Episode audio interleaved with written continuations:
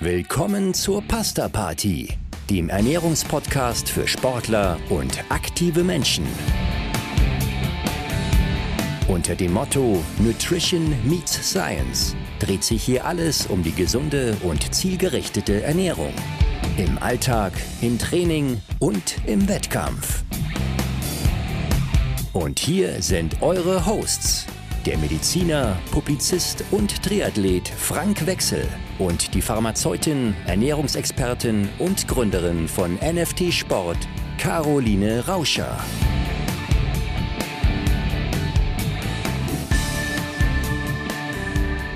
Hallo Caro, schön dich wiederzusehen.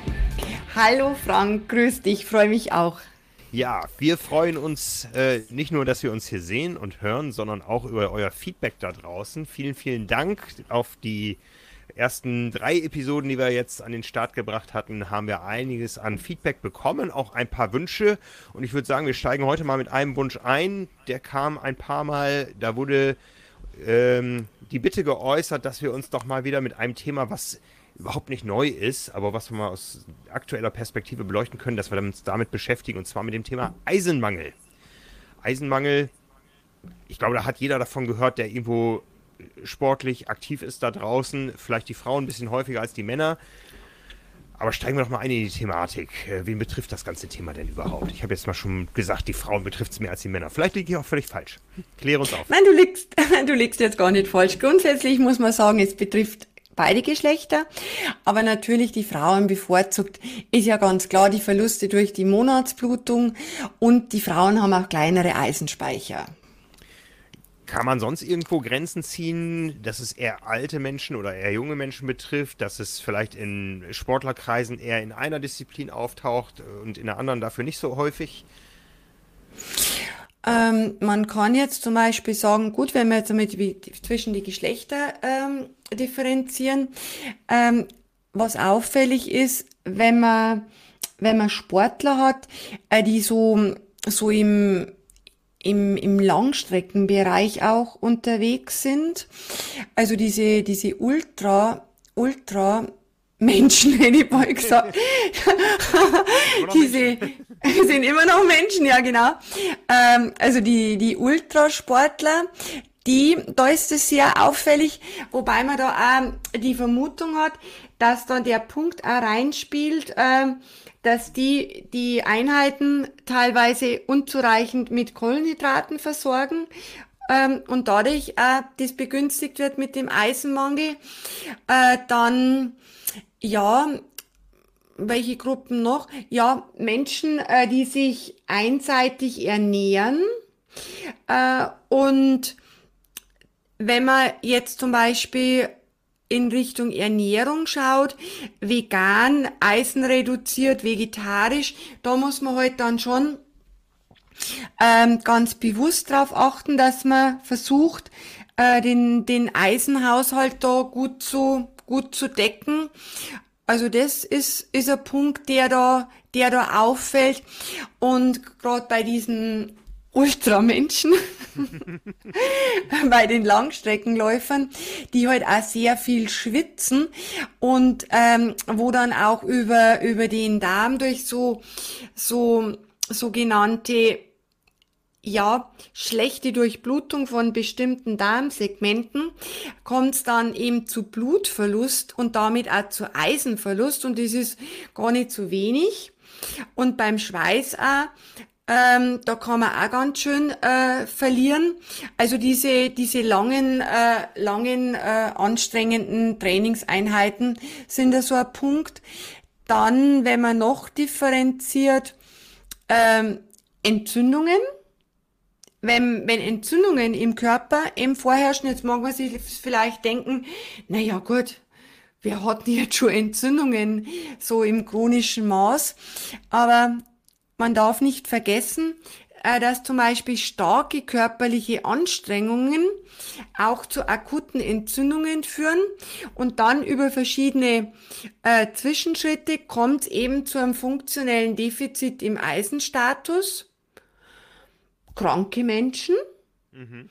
äh, Menschen mit chronischen Darmerkrankungen. Man darf ja nicht vergessen, dass der Darm der Haupt, also der Resorptionsort für die ganzen Mineralstoffe und Spurenelemente ist. Und wenn der krank ist, kann er weniger aufnehmen. Ähm, dann, was leider gar nicht so selten ist auch im Sportler, äh, im Sportlerbereich, dass eben Medikamente wie zum Beispiel Schmerzmittel Ibuprofen eingenommen werden. Äh, genau.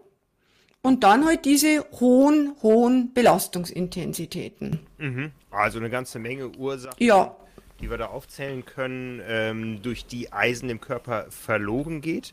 Äh, wie kommt das Eisen denn rein und wie, wo finde ich das? Ja, wir haben schon gehört, es geht mit dem Blut verloren, also muss es ja im Blut auch besonders viel zu finden sein. Also wie kommt das Eisen in den Körper rein und wo finde ich es? Und dann natürlich die logische Frage, die sich dann anschließt, was macht es da? Fangen wir erstmal an, wo kommt es her?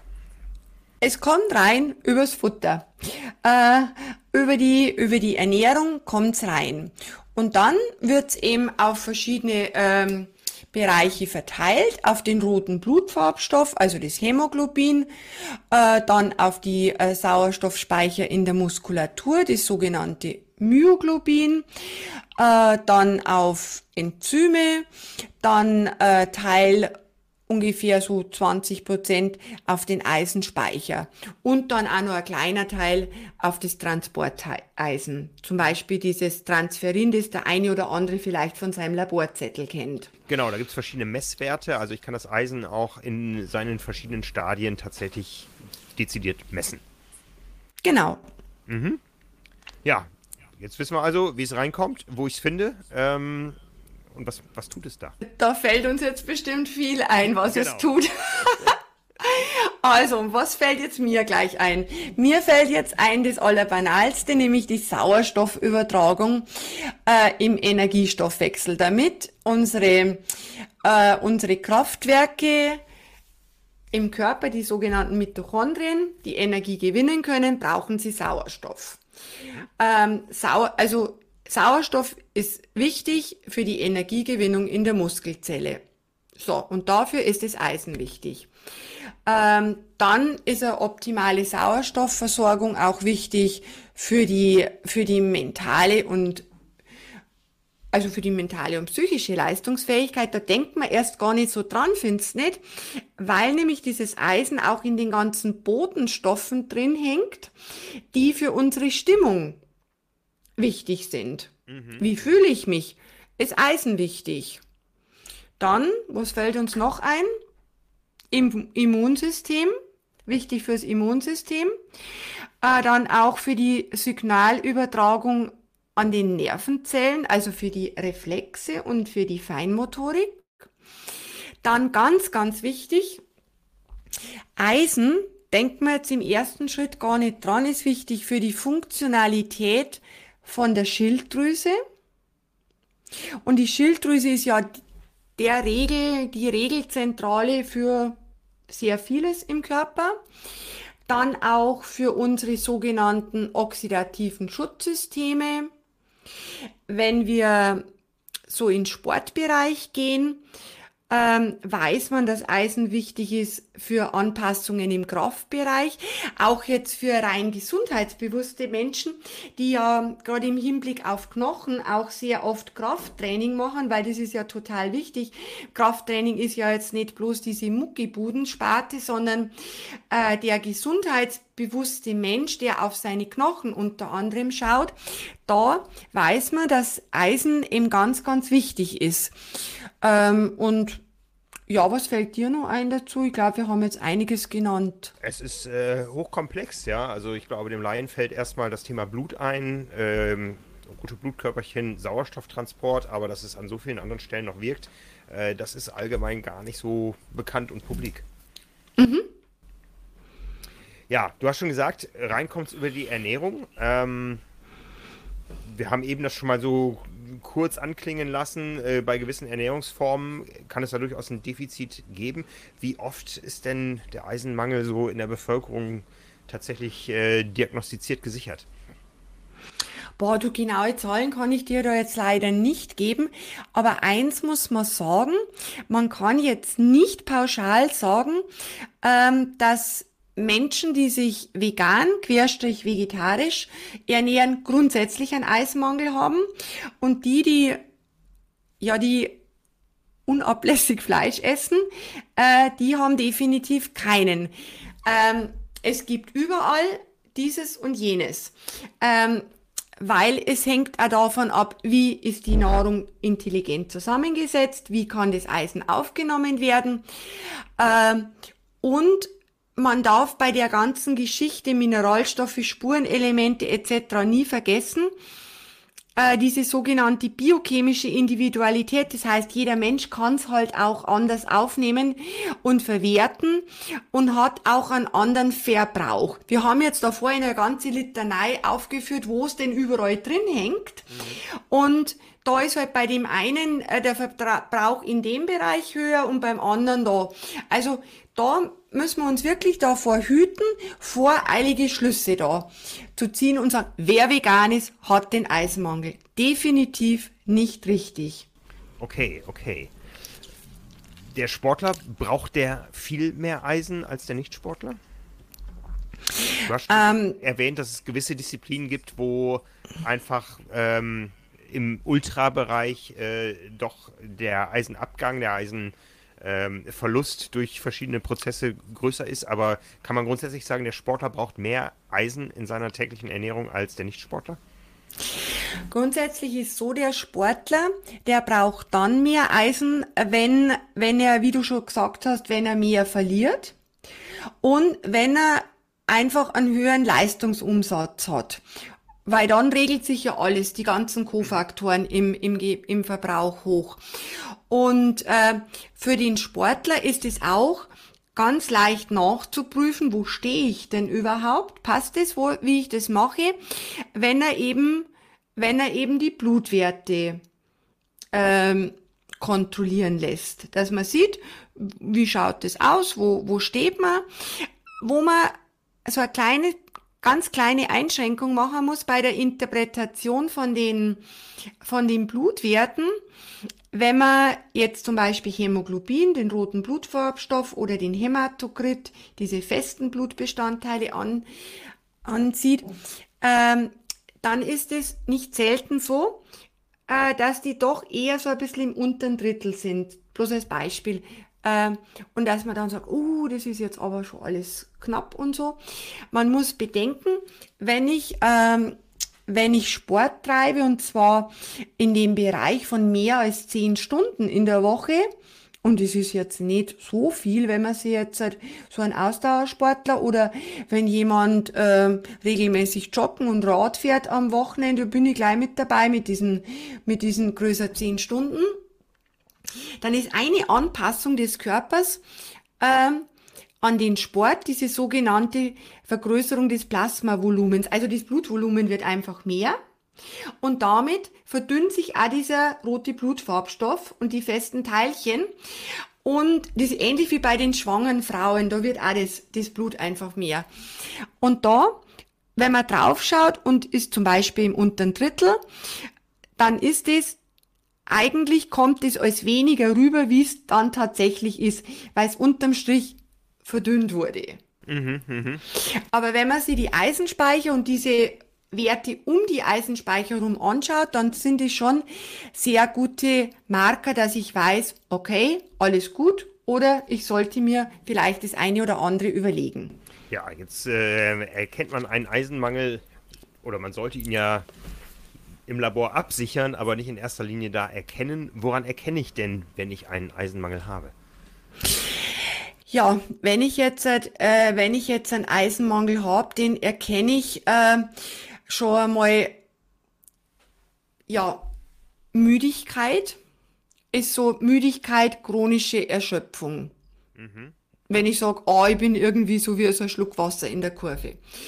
Ähm, dann, wenn ich äh, bei der, während der Belastung vermehrt atme, wenn der Puls höher ist, also wenn ich da merke, irgendwas stimmt da nicht, die Ausdauerleistung zurückgeht, ähm, da liegt der Grund einfach darin, dass die, wir haben ja gesagt, Eisen steckt da in diesen ganzen Enzymen drin, diesen Kofaktoren, die für die Energieerbringung und äh, Leistungserbringung wichtig sind. Wenn natürlich dort das Eisen weniger wird, dann wird auch die Aktivität von den Systemen weniger. Also verschlechtert sich die Aus, äh, Ausdauerleistung.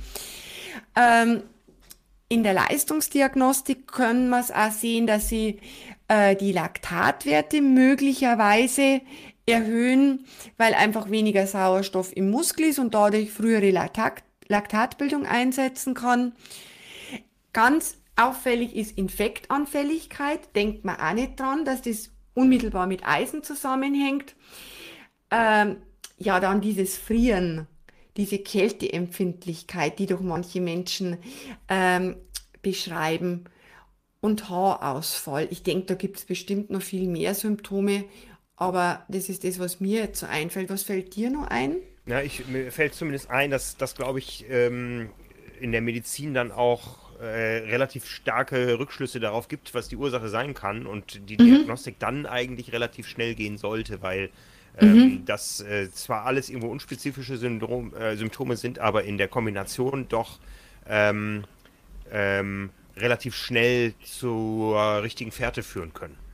Mhm. Ja, und eine Eisendiagnostik und äh, Transferin-Ferritin ist ja relativ einfach gemacht. Das ist ja schon bei ganz vielen Blutuntersuchungen auch Standard, dass das mitgemacht wird. Und äh, da kommt man der Sache dann, glaube ich, sehr, sehr schnell nahe. Ja, auf jeden Fall. Und, äh, und wenn dann auch, was da auch noch wichtig ist, wenn man jetzt zum Beispiel den, den Verdacht hat, boah, vielleicht habe ich äh, Eisenmangel, ähm, und lass mir die Speicher, also den, den Eisenstoffwechsel bestimmen, äh, dass man dann auf jeden Fall auch die Kofaktoren für die Blutbildung, also B12, die aktive Form und dann Folsäure mitbestimmen lässt. Und was ganz wichtig ist, äh, dass man zum Arzt geht nach einem lockeren Training. Mhm, mh. Weil äh, intensives Training ähm, das führt dazu, dass über verschiedene äh, Regelkreise äh, der Eisenspeicherwert hochgefahren wird und dann habe ich einen falsch guten Eisenspeicherwert und denke mir, oh, alles im grünen Bereich. Aber grundsätzlich ist dann aber Artefakt und deswegen auch mit den anderen Werten dann ähm, wirklich äh, abstimmen.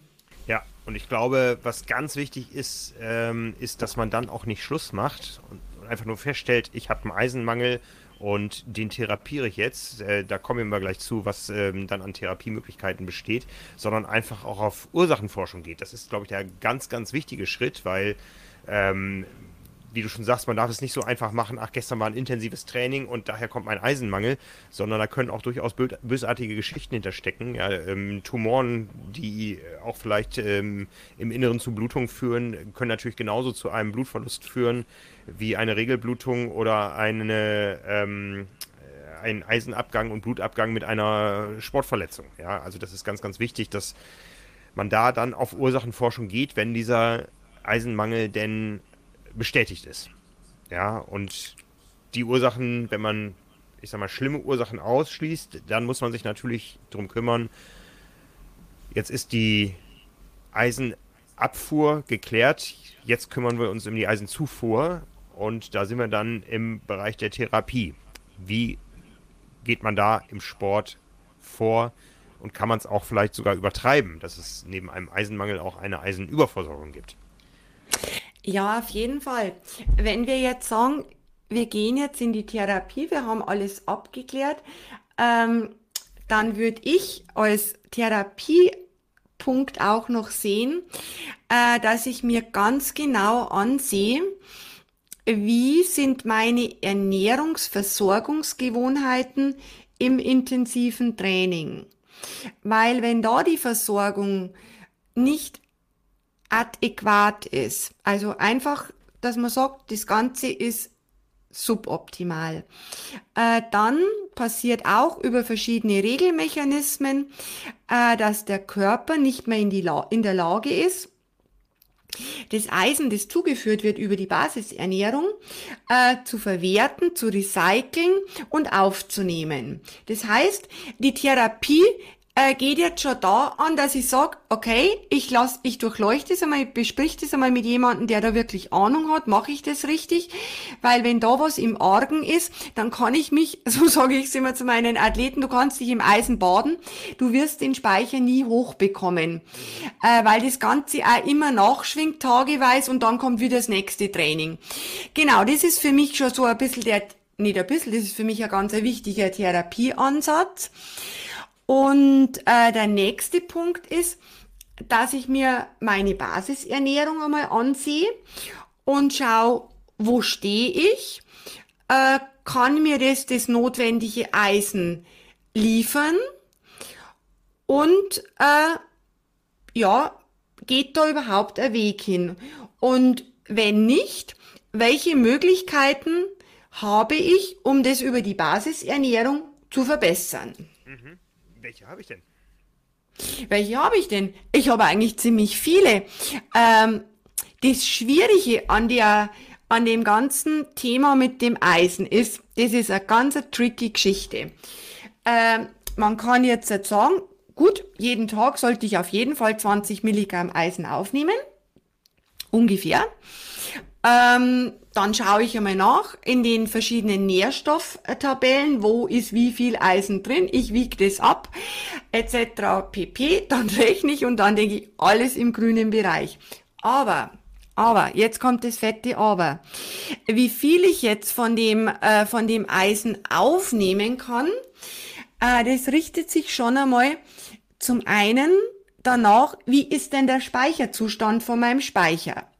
Wenn er voll ist, dann signalisiert er, ich bin voll. Ich nehme jetzt nur 5 bis maximal 15 Prozent von dem Eisen auf, das geliefert wird. Rest wird über den Stuhlgang oder durch den Urin oder wie auch immer Schweiß ausgeschieden. Ist der Speicher leerer, dann ist das Bedürfnis da, will ich haben nimm's bis zu 35 Prozent ungefähr auf. Das sind jetzt einfach vage Zahlen oder andersrum, dass man sagt, es ist ein Unterschied, wie ist der Speicher. Gut, weiß jetzt in der Regel aber nicht so, wie mein Speicher ist, also ist schon mal schwierig einzuschätzen, wo stehe ich. Und dann macht es auch einen Unterschied, äh, welches Eisen präsentiere ich dem dem Körper. Ähm, wenn ich pflanzliches Eisen, also im, im, in den pflanzlichen Produkten, äh, zu mir nehme, dann ist es sogenanntes freies Eisen. Das wird schlechter aufgenommen. Oder Non-Hem-Eisen, wenn man das einmal lesen sollte, dass man weiß, was ist das.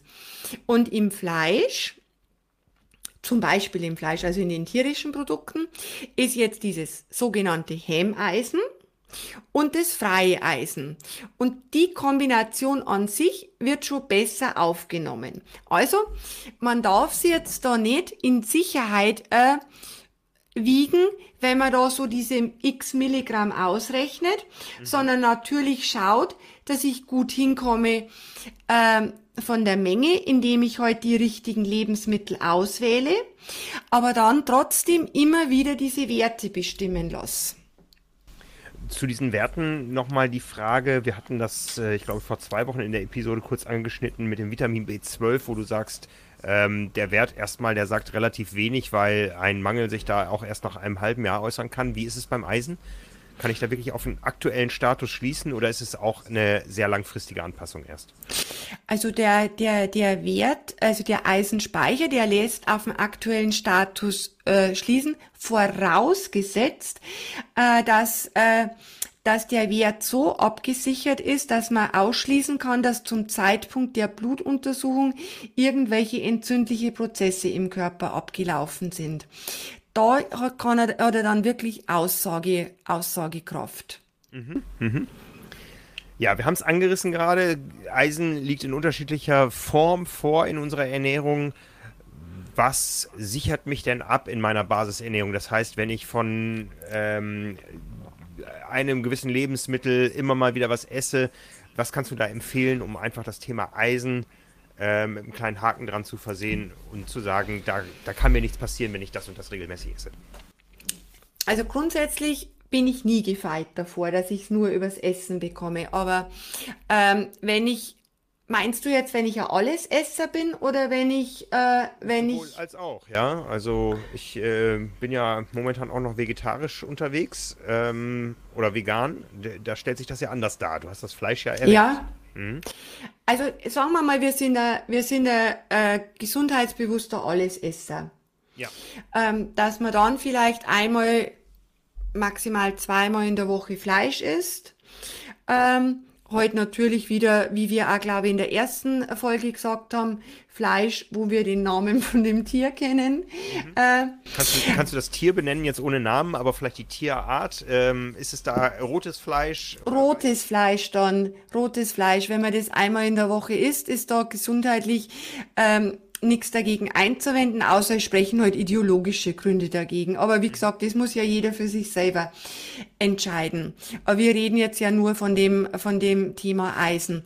Und dann ähm, Eisen in pflanzlichen äh, Lebensmitteln, was ja rund, was auch für den Allesesser extrem wichtig ist, ist zum Beispiel, wenn ich jetzt in Quinoa, Amaranth, Getreide, Hülsenfrüchte, grüne Blätter und so reingehe, dann ist es mit dem Eisen schon eine gute Geschichte.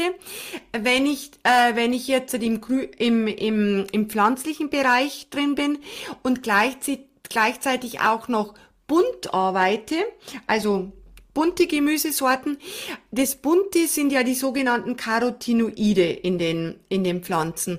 Und äh, neben dem Eisengehalt weiß man auch, dass diese Carotinoide als sogenannte äh, Aufnahmeförderer wirken. Das heißt, das Bunte, wenn ich jetzt einen schönen, wunderbar bunten Salat habe mit, mit Hülsenfrüchten und Paprika und Tomaten und etc., äh, dann habe ich zum einen das Eisen und ich habe auch das Vitamin C, wenn halt in den in den Ausgangslebensmitteln noch ausreichend Vitamin C drin ist und das Bunte von den Carotinoiden, was die Aufnahme wieder fördert. Also da kann ich mir schon einmal ähm, was, was Gutes tun, wenn ich in die Richtung da gut aufgestellt bin. Nicht zu vergessen auch fermentierte Nahrung wieder, wie dieses, ja, das, äh, die fermentierten Milchprodukte oder Quark, dieses Joghurt. Quark, Joghurt, genau, Käse, ähm, dann die fermentierten Kohlblätter, Kimchi. Genau. Ähm, das hat die, also nicht so, geht es jetzt nicht so um den Eisengehalt, sondern um die Verstärkung der Aufnahme, dass das Eisen halt, das ich dem Körper präsentiere, wirklich richtig gut aufgenommen wird. Wie sieht das beim Sport aus? Also wenn ich jetzt, sagen wir mal, in einem Trainingslager bin, in der Woche über 20 Stunden Sport treibe, ich kann mir ja nicht äh, jeden Energieriegel in einen Kimchi einwickeln und auch nicht in eine Radflasche Quark beimengen. Ähm, Habe ich da Möglichkeiten, nochmal gezielt nachzusteuern? Also du kannst, wenn du jetzt, wenn, wenn du jetzt zum Beispiel in so einem Trainingslager bist, dann ist für dich ähm, der wichtigste Punkt, dass du achtsam bist, dass du die Einheit richtig versorgst, damit du da keinen übermäßigen Verlust generierst. Da sind wir wieder am Anfang der. Genau, da sind wir jetzt, jetzt wieder, da sind wir jetzt wieder am Anfang. Also was jetzt die Aufnahme au anbelangt, wenn du natürlich jetzt seit 100 Kilometer durch die Pampa rennst und der, der Darm dann schlecht durchblutet wird und es deswegen zu Mikroblutungen kommt, dann das hast du natürlich jetzt mit der Versorgung nicht in der Hand. Wobei man auch weiß, dass sich da optimale Versorgung positiv auswirkt. Ähm, aber da kannst du schon mal als Sportler wirklich gut ansetzen, da man da mit, mit Verstand und mit Strategie sich versorgt.